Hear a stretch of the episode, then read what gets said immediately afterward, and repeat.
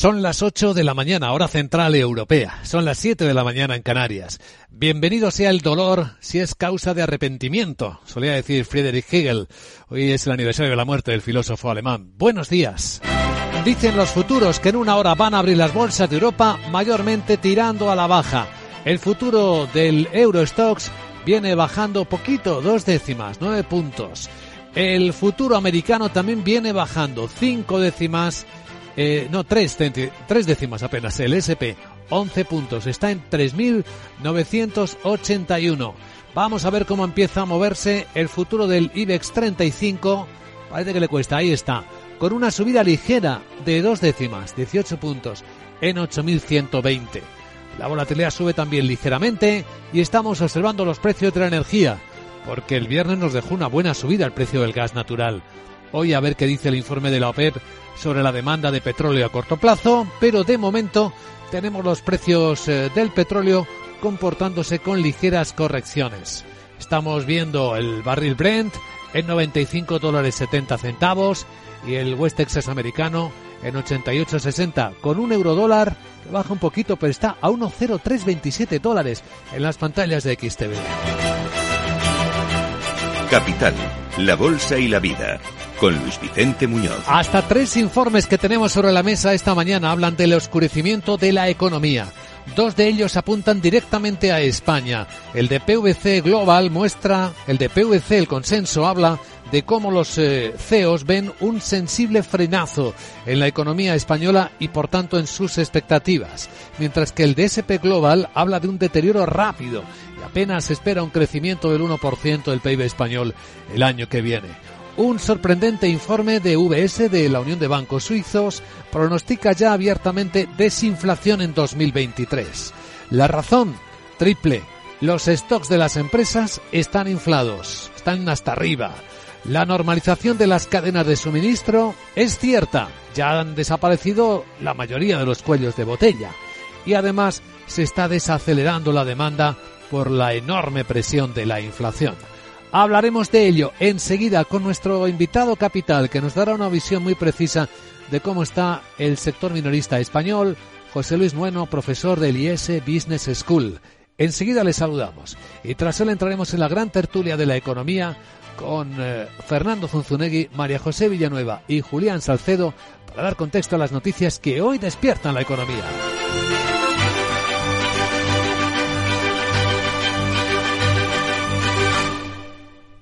Capex.com les ofrece este espacio.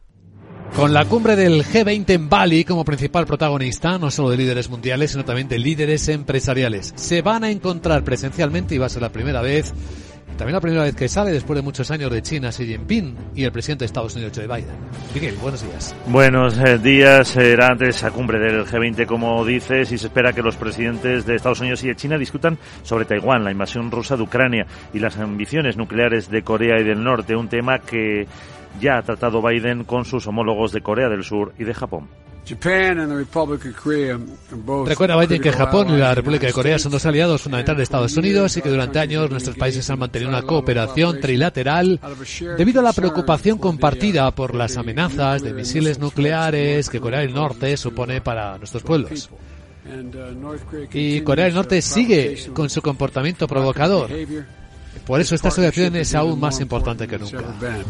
Biden también ha asegurado que competirán vigorosamente con Pekín y subraya la importancia de la paz en el estrecho de Taiwán. El encuentro con Xi será a las diez y media hora central europea en un hotel y los dos líderes acompañados por sus asesores contarán con traducción simultánea y ha anunciado Biden que cuatro horas después tiene previsto comparecer. Del lado europeo ya hemos escuchado en nuestro programa hoy al ministro británico de Economía Jeremy Hunt a apuntar que los británicos van a pagar más impuestos, mientras que hemos visto el resultado de las elecciones en Eslovenia y hay una novedad ha ganado una mujer, la primera presidenta de la República, una abogada independiente, defensora de los derechos humanos, que ha conseguido en la segunda vuelta el 54% de los votos frente al 46 de su rival, el conservador exministro de Exteriores Ancelogar.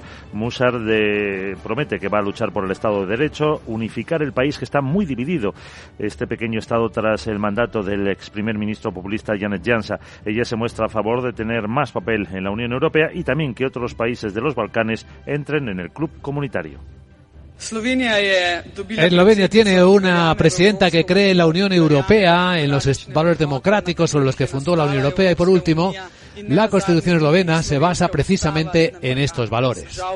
La presidencia de cinco años es de carácter ceremonial, pero tiene cierta influencia sobre la política y además es jefe de las Fuerzas Armadas y nombra varios cargos, entre ellos el gobernador del Banco Central del país. Informe de SP Global Spain. Las empresas españolas están esperando una reducción de su actividad el año que viene por la inflación y por el deterioro de poder de compra. Es la visión más pesimista de la serie histórica de este indicador que arranca en 2009. El informe detalla que las empresas españolas sitúan sus perspectivas de futuro en el menos 1%, lejos del más 18 de junio. La situación es peor en las manufactureras. En cuanto a la inflación, prevén que los precios continúen altos el próximo año y muchas esperan trasladar parte de esos costes a los clientes. Un deterioro de la actividad y temores de recesión que llevan a reducir el empleo. ¿Y de cuánto será el sensible frenazo que pronostica el consenso de PwC? Pues la caída del PIB el próximo año será eh, un, del 1%, mientras que el IPC mejorará algo hasta el 4% en junio. Un informe del cuarto trimestre en el que dice que más de la mitad califica de regular de los empresarios el momento coyuntural de la economía española y el 70% opina que irá peor en el primer trimestre de 2023. Para 2022 el crecimiento previsto es del 3,9%. Bueno, ya se ha iniciado a medianoche. Ocurrió el paro indefinido convocado por la minoritaria Plataforma Nacional de Defensa del Sector del Transporte por Carretera. Efectivamente, podría costar a la economía española hasta 600 millones de euros al día al tratarse de un cese de actividad antes de campañas tan importantes como el Black Friday o la Navidad. En la agenda, ¿qué más nos queda por ver este lunes? Sarabot, buenos días. Muy buenísimos días, Sagain. Voy ya con la agenda de Today Monday que empieza hoy en la zona euro porque se publican datos de producción industrial de septiembre. Francia subasta deuda con varios vencimientos. El Banco de España publica las peticiones de financiación al Banco Central Europeo en octubre, y en Estados Unidos se divulgan datos de expectativas de inflación de los consumidores y gastos personales de la Fed de Dallas de septiembre. La OPEP actualiza sus estimaciones sobre la oferta y la demanda mundiales de crudo a corto plazo. Bueno Luis Vicente vamos a escuchar al experto del IES para hablar del consumo de cara al Trank Friday, Black Friday o como se diga y también para la Navidad. Navidad. Uy es que es pronunciar esta palabra y los sensores se me ponen en modo villancico. Jeje. Me voy a ver los peces en el río. Sí, a ver, a ver, Sara, Sara, vamos a resetear esta a, esta redactora robot porque hoy la tenemos un poco descontrolada y eso que estamos empezando la semana. Enseguida saludamos a don José Luis Nuero. Capex.com les ha ofrecido este espacio. Invierte en más de 5.000 acciones al contado de tus empresas favoritas. Abre tu cuenta en capex.com y recibe junto a otros 5 amigos vuestra primera acción totalmente gratuita. Disfruta de eventos presenciales, webinarios de trading avanzados y formación exclusiva con expertos de mercado. Visítanos en nuestras oficinas de Madrid o en capex.com. Capex.com, tu nuevo broker de confianza. El trading implica un riesgo. Capital Radio, la genuina radio económica. En tiempos de incertidumbre, nuestra fortaleza es la estabilidad. En Nordea, pensamos que el equilibrio, la fiabilidad y la experiencia importan. Nuestra estrategia Stable Return muestra un sólido comportamiento en el largo plazo para sus inversiones. Invierta en estabilidad. Invierta en tranquilidad. Descubra más en nordea.es. MSX International, empresa de automoción y movilidad, les ofrece la información del tráfico. Un vistazo al tráfico en conexión con la DGT. Patricia Arriaga, buenos días. Muy buenos días. Pues a esta hora pendientes de varios accidentes en Zaragoza, en la A68, a su paso por Alagón, en sentido Logroño, también en Tarragona, en la AP7 en Roda de Vera, en dirección a Tarragona capital, en Sevilla, en la entrada en la A4 a su paso por Bellavista y en Madrid, en la M45 en Vallecas en sentido A2 y también en la M40 de Madrid en Pozuelo en dirección a 5. Además, a esta hora especialmente complicada la entrada a Madrid en la A4 en Valdemoro y Pinto, A42 Parla y M501 en Boadilla del Monte. Muy densa la entrada a Barcelona, en la A2 en San Joan de Espí y la entrada a Valencia en la CV35 en San Antonio de Benajever.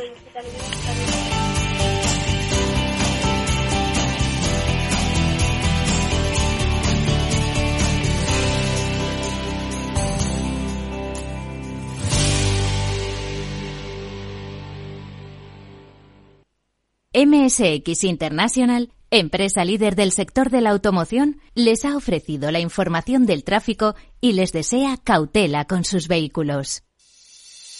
¿Te atreves a coger las riendas de tus inversiones?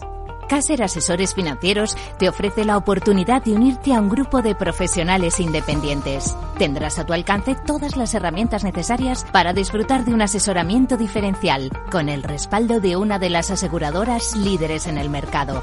Caser Asesores Financieros, seguros de tu inversión. Contacta con nosotros en info arroba caserasesoresfinancieros.es o en el 91 762 3442.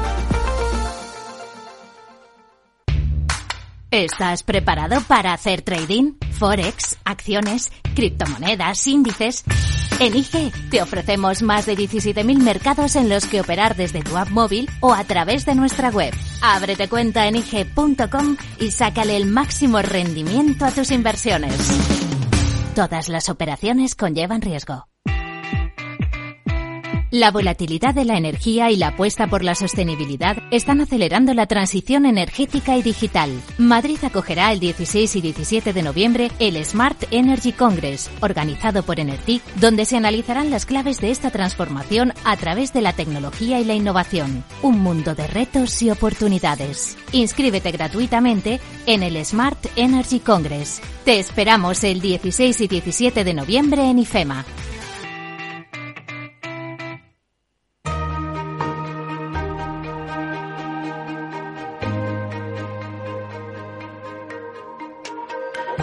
La entrevista capital. Luis Vicente Muñoz. Pues hoy coinciden varios informes eh, señalando el oscurecimiento de la economía, consensos eh, de empresarios, el que publica PwC o el informe de SP Global muestran un deterioro rápido, un frenazo sensible en las expectativas de venta de las empresas. Así que la acumulación de stocks, la inflación con precios más altos, una potencial caída de la demanda pueden enturbiar la escena. Vamos a intentar acercarnos en particular al sector minorista, con alguien que es un gran observador de este sector, lo vigila, lo viene, viene viendo sus evoluciones y seguramente le habrá llamado la atención como gigantes como Inditex o H&M han disparado sus stocks cerca de un 41%. Damos la bienvenida a Capital Radio a don José Luis Nueno, profesor de IES Business School. Don José Luis, ¿qué tal? Muy buenos días. Muy buenos días. ¿Esto significa que vendrán rebajas fuertes si todo esto confluye? Bueno, eh, a ver, eh, va por barrios, ¿no? Hay que pensar un poco en el contexto. Llevamos prácticamente eh, tres meses eh, con una caída del, eh, de, las ventas del comercio en, en, eh, pues en rubros como el textil, en rubros como eh, el, el, electro, etcétera, ¿no? Y lo que se está produciendo es, usted recuerde el año 2020 en el que todas las tiendas tenían en el mes de marzo inventarios recién llegados eh, y eh, la cerraron. Entonces, durante el 2020 se ahorró. Durante el 2021 básicamente se vendió eh, todo lo que estaba disponible, ¿no? Y ahora en el 2022 pues tenemos un poco una resaca combinada con una situación de inflación y de tipos muy poco que animan muy poco, ¿no? Y entonces, pues de cara a lo que es el resto de la eh, temporada, pues eh, no pinta una situación tan bonita como la del 2021, ni mucho menos, ¿no? Es muy posible que eh, se acentúen los. En, primer lugar, digamos que las empresas tienes empresas como las del grupo Inditex, donde dentro de Inditex está Zara y Zara compra de una manera y no está tan pillada de inventarios como pueda estar H&M. Tienes otras empresas que eh, todo lo que es el sector fast fashion genera eh, mucho inventario en, en, en, plazos muy cortos que lo que, que, que, lo está generando porque lo tiene vendido prácticamente, ¿no? Y, y, en cambio hay otros hay otros detallistas que realizan sus abastecimientos en, ciclos de 180 días, que estos sí que están pillados, ¿no? Eh, y, estos, pues lo que están haciendo ahora, si pueden, es eh, intentar cancelar pedidos eh, y moderar todavía más su compra de las temporadas siguientes, ¿no? En cualquier caso, la compra por parte de estos detallistas ya había sido mucho más moderada en el año en esta campaña, ¿eh? porque ya se veía venir que pues eh, la situación del 2021 era excepcional. Sí, pero suponemos que si han llenado sus almacenes, sus inventarios, en parte tendría que ver quizá porque todavía temían algún problema con las cadenas de suministro, que según los informes ya están abiertas, o probablemente para adelantarse a mayores subidas de precios a la inflación, ¿no? Acumulando esto. Bueno, parte de, las, ambas, ambos fenómenos se han, se han producido, ¿no? Las cadenas de suministro están bastante más arregladas que estaban, pues por ejemplo, en el 2021 mismo, ¿no? En 2021 lo que se produjo es un shock de consumo eh, eh, tremendo en el que eh, prácticamente el 50% del consumo del mundo en algún momento llegó a ser los Estados Unidos tan solo por su reapertura, digamos, y su y es un país en el que se dieron muchas ayudas al consumidor, al ciudadano, y ese tipo de ayudas el consumidor americano las funde inmediatamente, ¿no? y eso eh, eh, produjo esas eh, cadenas de suministro saturadas que poco a poco se han ido organizando, se han ido, se han ido arreglando y que en estos momentos no son, digamos, la, la causa principal, ¿no? La, la causa principal en estos momentos de, de la saturación de las cadenas de suministro es el cierre de China. Eh, China sigue con la política de COVID-0, China es la fábrica del mundo y eso, eh, unido al hecho de que no solo es los bienes que fabrica China para el consumidor, sino todos los bienes intermedios que se fabrican y que se pueden estar ensamblando en Vietnam, pueden estarse ensamblando en, en Malasia o en Indonesia, eh, pues todo eso indudablemente tarda en volverse a activar por completo, ¿no? Pero eh, las cadenas de suministro ahora no son el problema eh, más eh, serio. Los almacenes de los detallistas están algo menos llenos porque han, han acopiado menos género este año y han ido también a fórmulas mucho más de, dropship, de recibir la mercancía eh, eh, y reexpedirla inmediatamente eh, en lugar de para de hacer grandes pedidos para inventario que salen mejor a nivel de márgenes pero que luego si se quedan en el inventario pues se quedan ahí no entonces digamos que hay una hay un cambio en las en la sofisticación de la compra poco a poco eso se va normalizando. Yo no creo tanto en un fenómeno de, em, relocalización, como se está hablando, de que las fábricas van a volver todas a, proximidad y tal. Las fábricas volverán a proximidad si pueden volver, ¿no?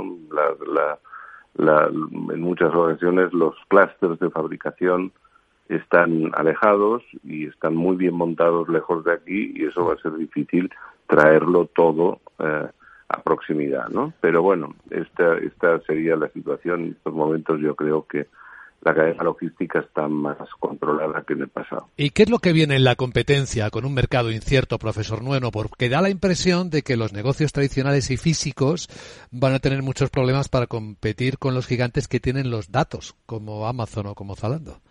Sí, bueno, mira, eh, lo que viene más, eh, lo que viene más eh, lo que me preocupa a mí más es la eventual integración vertical de los eh, proveedores de nuestros eh, eh, detallistas en la venta al consumidor de forma directa. Y tienes un ejemplo aquí que hemos, del que hemos estado hablando recientemente porque ha aparecido, ha hecho, se, ha visto su señal, ha marcado la señal en el electrocardiograma del comercio de una forma sorprendente que es Shane. Shane es una eh, cadena china de fast fashion eh, que lo que hace es vende directo al consumidor final eh, desde China. es decir, em, se salta al intermediario aquí, le da los costes chinos al consumidor, pero le da los costes chinos del clúster chino completo, es decir, de todo, todo el sector necesario para producir un producto que no solo es textil, aunque es mayoritariamente textil en estos momentos, pero ya empiezan a vender juguetes, ya empiezan a vender otras cosas, ¿no? El, el clúster industrial está localizado lejos, como decíamos antes, ¿no? Y estos lo que hacen es te lo traen directo al consumidor, ¿no? Y eh, a mí lo que me da miedo en ese sentido es que eh, esto que ahora lo está, lo está haciendo solo esta cadena, en principio hay alguna más, pero pero pocas, ¿no? Eh, están vendiendo un 100% más todos los años. Han pasado eh, desde el 2020 10.000 millones al 2021 20.000 millones. Este año van para los 30.000 millones, no van a crecer el 100%, pero van a crecer el 50%. 30.000 millones ya es el primer detallista textil del mundo, ¿no? Eh, a mí lo que me da miedo es que esto se imite. Es decir, que en China salgan otros clústeres de estos que se pongan en marcha y que eh, imiten estos movimientos y, me, que en Bangladesh suceda lo mismo, que suceda lo mismo en India y que de repente nos encontremos nuestros mercados inundados de mercancía barata, muy barata además, porque ese es el, el, tema clave, los precios son verdaderamente eh, increíbles y eh, esto mm, pues cambie por completo la naturaleza de la competencia que tenemos actualmente. ¿no? Para el detallista pequeño, que entiendo el sentido, porque esto que le acabo de definir afecta al pequeño, al mediano y al grande, a todos, ¿eh? y preocupa enormemente a estas, a estas cadenas. Es una distorsión eh, enorme. pero para el pequeño, el tema este de la información es indudablemente muy importante, ¿no? Pero lo fundamental es que hay que dejarle al consumidor que compre como quiera querer, como quiera comprar, ¿no? Y, eso porque hay quienes aún prefieren acudir directamente a establecimientos físicos para ver con más detalle lo que van a comprar, mientras que hay otros que se inclinan por consultar redes sociales o páginas web o finalizar una transacción desde un dispositivo móvil y pasar a recoger los productos por la tienda, ¿no? Esto eh, no es un tipo de consumidor u otro tipo de consumidor cada vez la gente es más mezclada en este sentido, ¿no? Y lo que para unos productos o para unas ocasiones se compra de una forma, para otros productos y otras ocasiones se compra de otra. Y entonces vale la pena reconocer que todos los que, que, el, detallista que tenga una tienda siga reconociendo que lo valioso es tener una tienda, ¿no? Sobre todo el detallista que tenga 50 tiendas, lo valioso es tener 50 tiendas. Lo complicado es para alguien que no sea físico abrir 50 tiendas. Y es mucho más fácil para él abrir una buena web y poner a trabajar todo el sistema de una única manera. Está claro. Decir, eso que se llama ahora omnicanalidad. Sí, pues una excelente, excelente análisis. Don José Luis Nueno, profesor del IS Business School, gracias por compartirlo en Capital Radio. Le deseamos un buen día. Bueno, buenos días, gracias.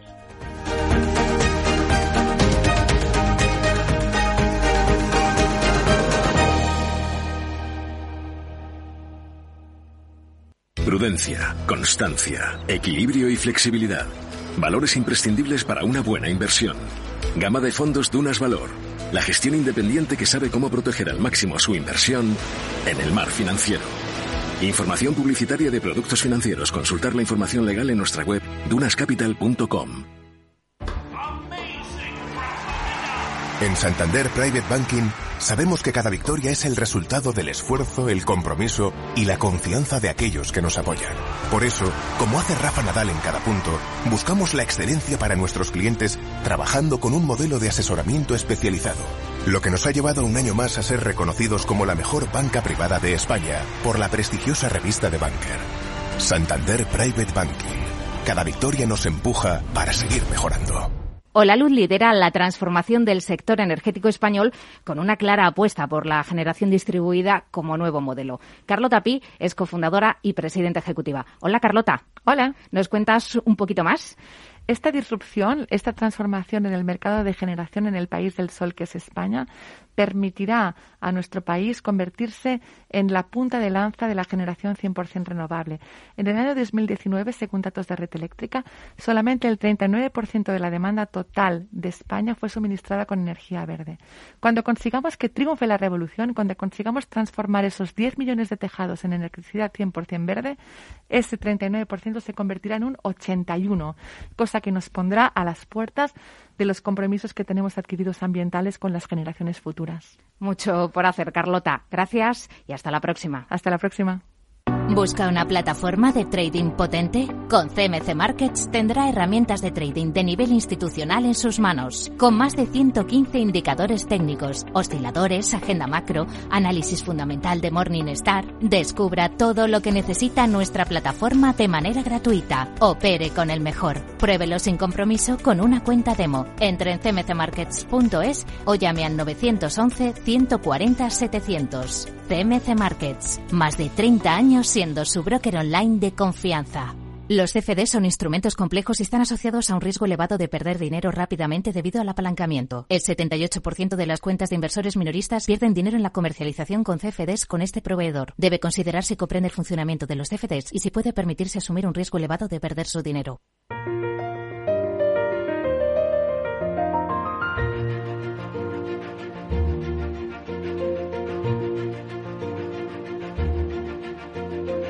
En Capital Radio comienza la gran tertulia de la economía con Luis Vicente Muñoz.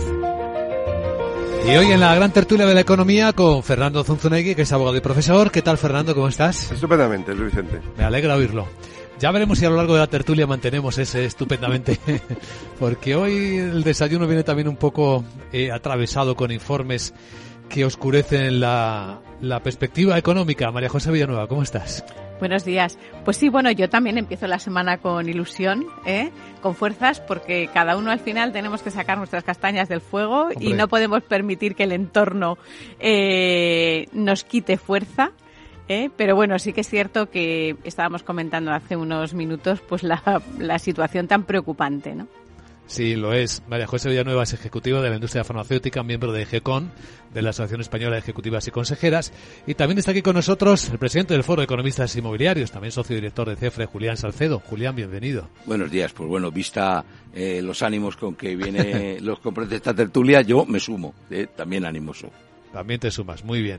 Es que tenemos eh, dos informes eh, que hablan de España y uno que habla del mundo, bueno, de Europa en particular, este es el de VS, la Unión de Bancos Suizos, que dice literalmente, os leo, que espera un movimiento de desinflación de precios a lo largo de 2023, una aguda eh, disinflexion, no sé si se puede traducir así en castellano, desinflexion por desinflación, ¿no? Pero pues yo creo que es bastante vulgar, ¿no? No, no es deflación, ¿no? Sino de no, no, por supuesto, eh, que no suban tanto los precios, ¿no? Sí, yo creo que desinflación debería traducirse, o sea, el sentido es que la inflación se va a ver se va a minorar en los próximos meses o trimestres, ¿no? Dice que ve un crecimiento económico muy deteriorado que hay indicadores mecánicos que muestran cómo, por ejemplo, eh, se va frenando todo rápidamente. Ahora que ya no nota problemas en las cadenas de suministro, dice, ve cómo están subiendo los inventarios, lo hablábamos con José Luis Nueno hace un instante, y por tanto esto llevaría a los precios a moderarse o a caer el año que viene. En el caso de España, pues hay dos eh, informes, uno de PwC, el tradicional consenso de directivos de CEOs, y ahí la conclusión es que hay un sensible frenazo de la economía española, son las palabras literales que utiliza. Y el otro es el que hace SP Global sobre la economía española y observa también un deterioro muy rápido. Aún así mantiene crecimiento del 1% del PIB el año que viene, del 4, casi 4,5% este año. ¿Os cuadra esta escena que ven? Parece muy similar estos tres informes.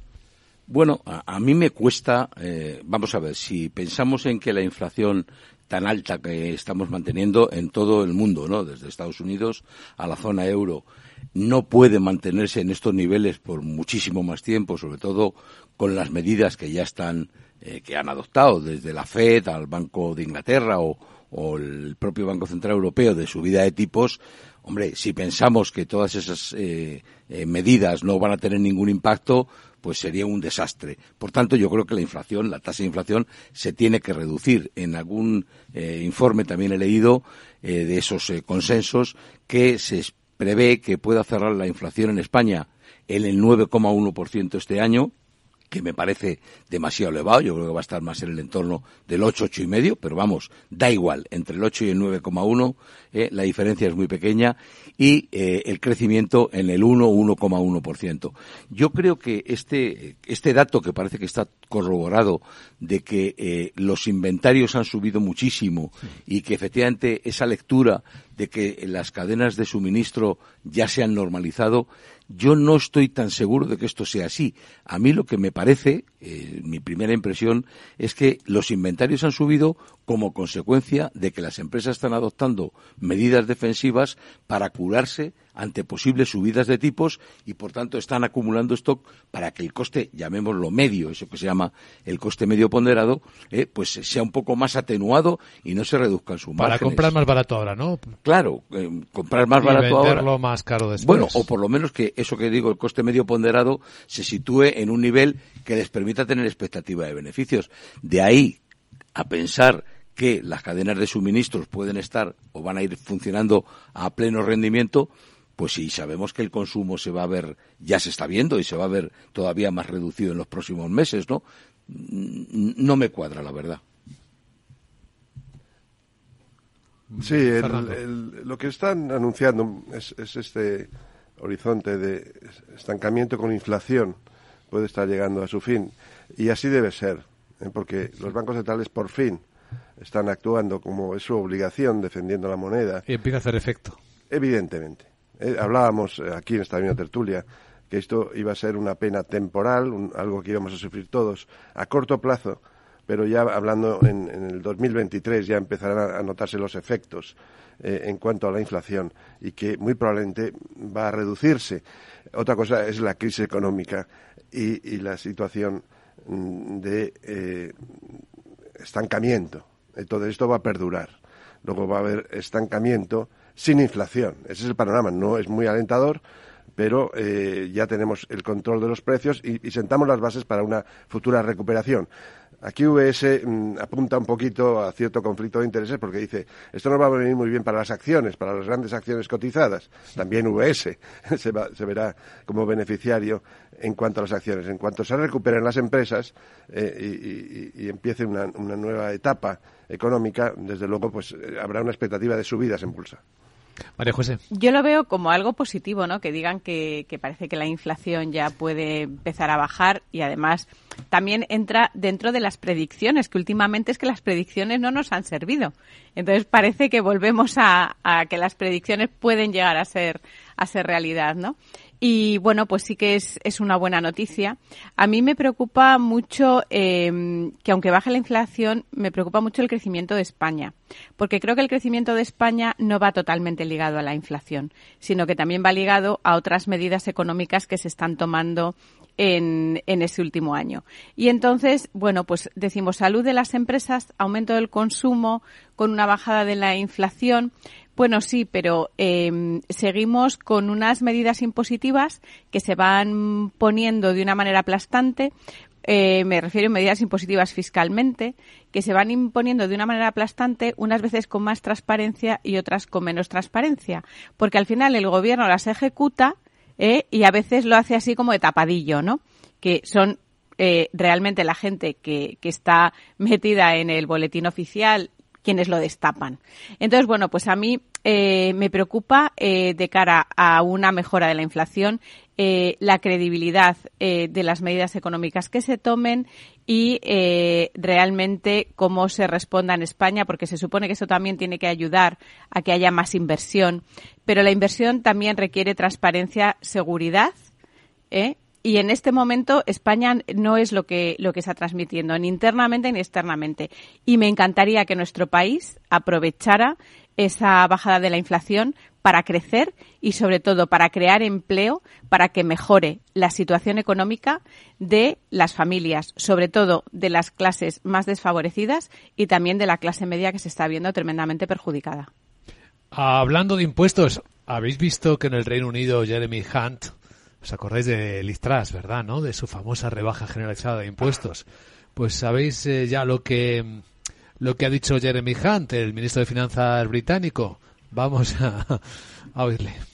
Well, we're all going to be paying a bit more tax, I'm afraid so. Um, but it's not just going to be bad news. I think what people recognise that is that if you want to give people Voy traduciendo, dice que me temo que todos vamos a pagar más impuestos, pero no solo van a ser malas noticias. Yo creo que la gente reconoce que si quieres dar confianza a la gente sobre el futuro, tienes que ser honesto con el presente y tienes que tener un plan. Y este va a ser un plan para ayudar a bajar la inflación, ayudar a controlar los altos precios de la energía. Pero que va a hacer pagar más impuestos. Suena lo normal, ¿no? Bueno, el giro copernicano que se produjo de Liz Truss al nuevo primer ministro ya avistaba que eh, eh, los indicadores no podían ir por la vía de rebajar impuestos, ¿no? Hombre, eh, efectivamente hay una realidad y es que bajar impuestos con una inflación tan alta mientras no se controle, pues tiene precisamente un efecto inflacionista, ¿no? Es proinflacionista. Claro, la situación del Reino Unido no podemos compararla, por ejemplo, con nuestro país. ¿eh? Los salarios en el Reino Unido son sensiblemente más altos que los que hay en España, ¿no? Y la, el, digamos, eh, no la presión fiscal, pero sí el esfuerzo fiscal también es más bajo que que hay en España. Entonces, claro, eh, en el Reino Unido subir impuestos posiblemente pueda tener un efecto para reducir ¿eh? la deuda pública, etcétera, y hacerlos más competitivos, que es justamente lo contrario que en España. En España, eh, por ejemplo, una medida que como la que están diciendo ahora mismo, se prevé o se pretende que se suba el salario mínimo interprofesional en un 10%, eh, otra vez, un 10%, de nuevo, una gran subida eh, para el año 2023, justamente lo que puede tener es un efecto contrario, es inflacionista, porque es inflación de costes, ¿no? Y eso es lo que no nos podríamos permitir. Bueno, estamos en la gran tertulia de la economía en Capital Radio. Seguimos con más temas de la mañana en un instante.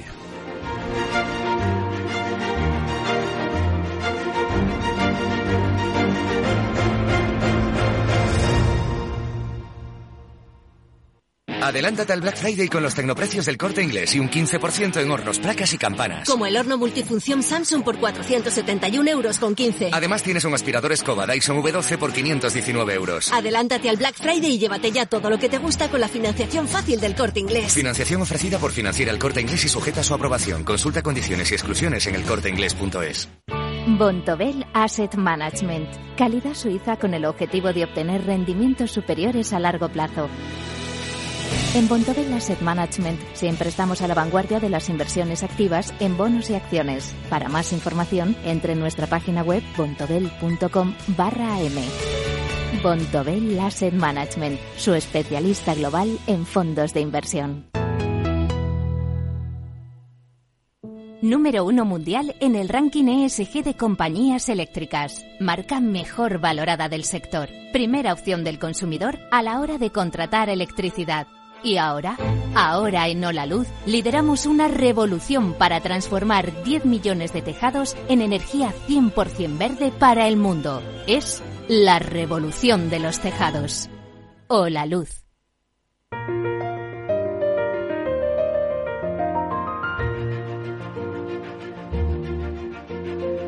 Estás escuchando la gran tertulia de la economía. Enseguida abordamos la enorme crisis eh, que está provocando el colapso de una de las grandes plataformas de las criptodivisas, FTX. Hay algunas novedades al respecto. Puedo adelantaros que las bolsas eh, vienen mixtas este lunes. Parece que el futuro europeo quiere subir el Eurostox, no el de Alemania. El del IBEX está subiendo apenas dos décimas en 8.120. El americano viene bajando dos décimas. Está como todo un poco cruzado, según veo en las pantallas de XTV.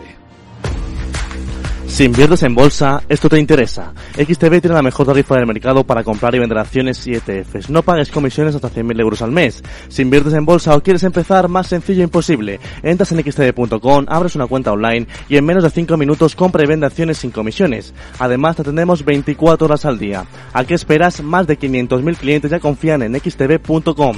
Un broker, muchas posibilidades. xtb.com. A partir de 100.000 euros al mes, la comisión es 0,2%, mínimo 10 euros. Invertir implica riesgos.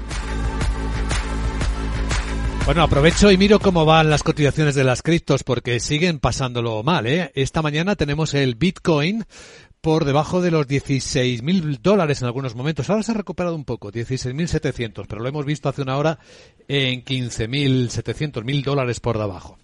¿Qué está pasando en el mundo cripto? Pues todavía no hay solución de continuidad al colapso de FTX, una de las grandes plataformas. Desde que la semana pasada contamos cómo tenía problemas de liquidez, decía que necesitaba al menos 8.000 millones para atender las eh, demandas de sus clientes de sacar dinero, pues se ha esfumado. ¿Sabéis cuánto dinero se ha esfumado de las, del mundo cripto en esta semana, en una semana? Dos billones de dólares. Con B, ¿eh? Dos billones de dólares. Y bueno, ya sabéis que hubo un fallido intento de compra de Binance, que es uno de los líderes. Dijo que quería ayudar a FTX, que lo iba a comprar, pero cuando entró a ver los libros dijo, uh, no, esto no hay quien lo salve y tuvo que irse a la bancarrota. Eso ocurrió el pasado viernes. Ahora cuando se va investigando un poco qué ha ocurrido, pues resulta que el jovenzuelo Sam Bankman-Fried, el 30 años tiene el CEO de FTX, estaba utilizando con mucha naturalidad fondos de sus clientes sin que saltaran las alarmas, ningún tipo de alarma. Así que todo el sector está un poco inquieto. El CEO de Binance está ahora mismo, cuando estamos hablando en Bali, hay una reunión de empresarios y de líderes junto en los aledaños del G20 de los países más importantes del mundo, en el que van a estar Xi Jinping y, por cierto, Joe Biden viéndose la cara.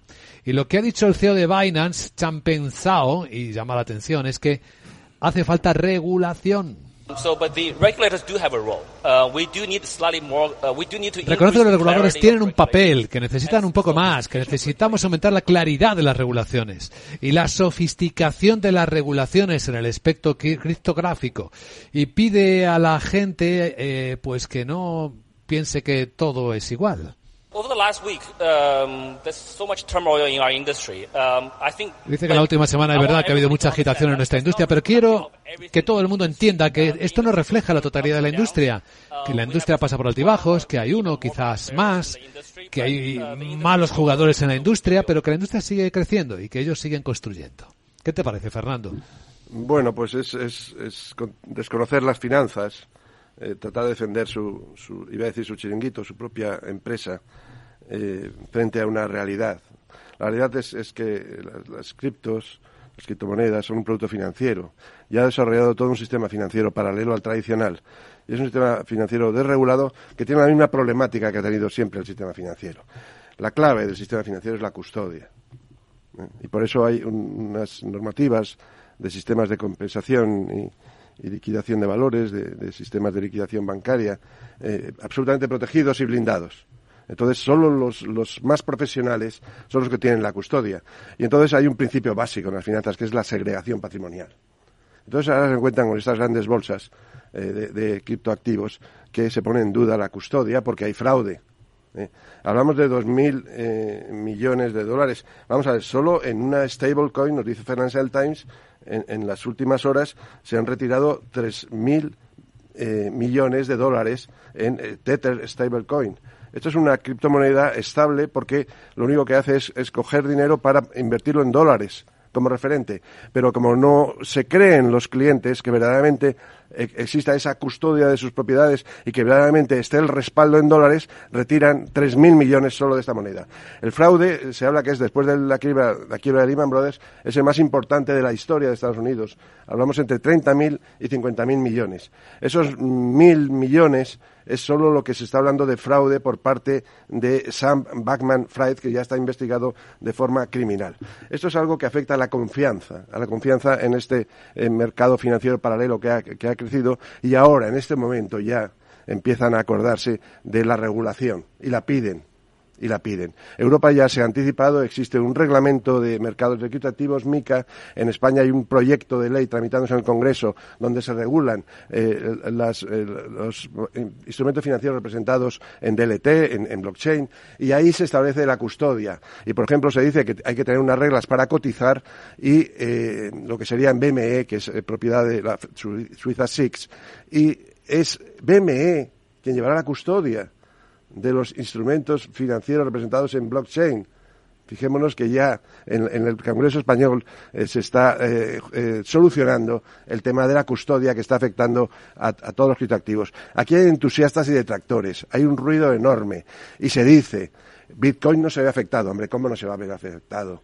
Bitcoin no es más que un producto. Bitcoin se ha desarrollado como una industria y ahora se están ofreciendo toda una serie de soluciones empresariales para la autocustodia. Pero esas soluciones siguen siendo empresas las que las ofrecen y por tanto puede haber fraude. Esas empresas que ofrecen soluciones para tener tus criptoactivos dominados por ti mismo en una autocustodia deberían ser reguladas hmm. ¿eh? por el Banco de España, por el Banco Central Europeo, por la SEC en Estados Unidos y de esta forma sabríamos que estas soluciones que ahora se están generalizando y ofreciendo para trasladar los activos de las bolsas que están en crisis a una autocustodia, eh, verdaderamente es una solución. No vayamos a pasarlo de, unas empresas como Binance a unas empresas nuevas que nos ofrecen unas soluciones mágicas que tal vez no son reales.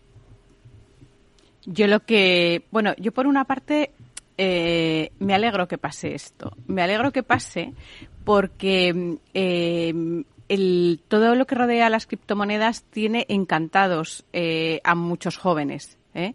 Entonces es esa libertad, ese podemos hacer, podemos deshacer, eh, gano dinero, rápido, me prometen tal, que bueno, que ya se vio en negocios más clásicos, pero un poco dentro ya del mundo tecnológico. Y creo que esto lo que lleva es al aprendizaje de mucha gente que todavía no lo sabía, que las cosas necesitan regularse, que es que la naturaleza humana es como es y seremos humanos hoy y siempre. Y entonces esa regulación me parece fundamental y creo que es un aprendizaje para que las reglas sigan manteniéndose. Julián. Sí. Bueno, eh, como muy bien ha dicho Fernando y como creo que todos sabemos, los mercados financieros se basan fundamentalmente en la confianza. En el momento que desaparece la confianza, evidentemente lo primero que hacen los depositantes es retirar eh, sus fondos de la entidad que se corresponda y evidentemente nunca existe la liquidez suficiente para atender las eh, demandas de retirada de fondos. Bueno, mm, efectivamente eh, a la diferencia con la banca tradicional o con la bolsa, etcétera, es que estas inversiones financieras están respaldadas eh, normalmente o por los depósitos de los clientes o por los activos que tienen, los activos reales que tienen las compañías que cotizan, por ejemplo, en bolsa que se saben además, se conocen, se publican y, alguien puede hacer un análisis y medir si están suficientemente respaldados sus inversiones. Claro, en este caso no existe, es decir, tú no sabes lo que, lo que tienen ahí, tú pones tu dinero y tal. Por eso la volatilidad y por eso efectivamente se les considera eh, eh, que digamos son, son inversiones especulativas, ¿no? Si se regula, como decía eh, María José, yo creo que desaparece su atractivo.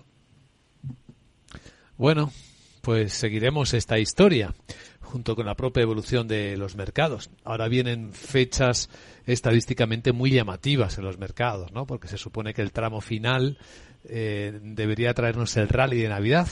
Mucha gente se está preguntando si, si las valoraciones están ajustadas después de la subida de tipos de interés que obliga a reajustarlas, si no, si los resultados empresariales decepcionarán o no. Hasta ahora no lo han hecho, ¿eh? Fijaos que ha empezado a cambiar el ciclo, se han publicado resultados y la mayor parte de ellos han sido mejor de lo esperado.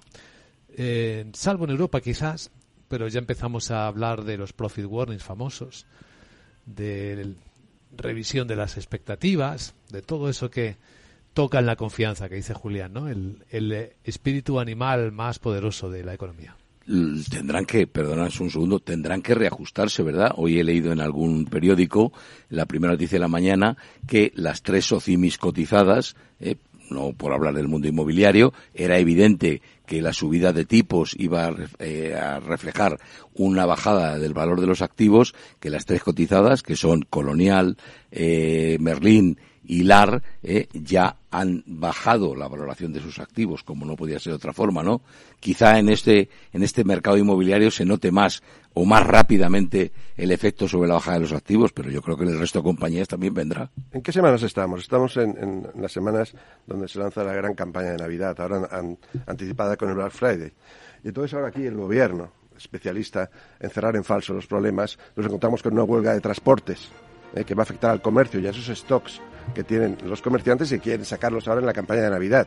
Vamos a ver cómo gestiona el gobierno esta situación, ¿eh? porque está en juego pues toda la, industria, el comercio, ¿eh? que quiere ahora en su campaña de Navidad pues cerrar el año con beneficios. Empezó anoche, todavía no tenemos mucha información de cómo está afectando el paro de una asociación minoritaria, recordamos, por otra parte, de transportistas, pero muy agresiva normalmente en los paros. María José Villanueva, Fernando Zunzunegui y Julián Salcedo, gracias y buen lunes. Feliz semana. Muchas gracias, igualmente. ¿Cómo debe ser la educación en el mundo digital en el que vivimos? Las mejores prácticas y reflexiones sobre educación, innovación y tecnología vuelven a la quinta edición del Congreso Mundial Enlighted, impulsado por Fundación Telefónica, IEO University, South Summit y Fundación La Caixa y con el apoyo de A3 Media. Los días 16 y 17 de noviembre en Distrito Telefónica. Reserva tu entrada en enlighted.education. Hoy en día encontrar la herramienta que pueda resistir el paso del tiempo es fundamental en la renta fija. Es por eso que MFS Investment Management adopta un enfoque Active 360. Visite mfs.com barra Active 360. ¿Nuevo invirtiendo en bolsa o ya eres todo un experto? Lo mejor en cualquier caso es hacerlo con XTB, tu broker. Compra acciones y ETFs de cualquier mercado y sin comisiones hasta 100.000 euros al mes. Accede además a la mejor formación en español. Entra en xtb.com, la inversión pensada para todos. A partir de 100.000 euros al mes, comisión del 0,2%, mínimo 10 euros. Invertir implica riesgos.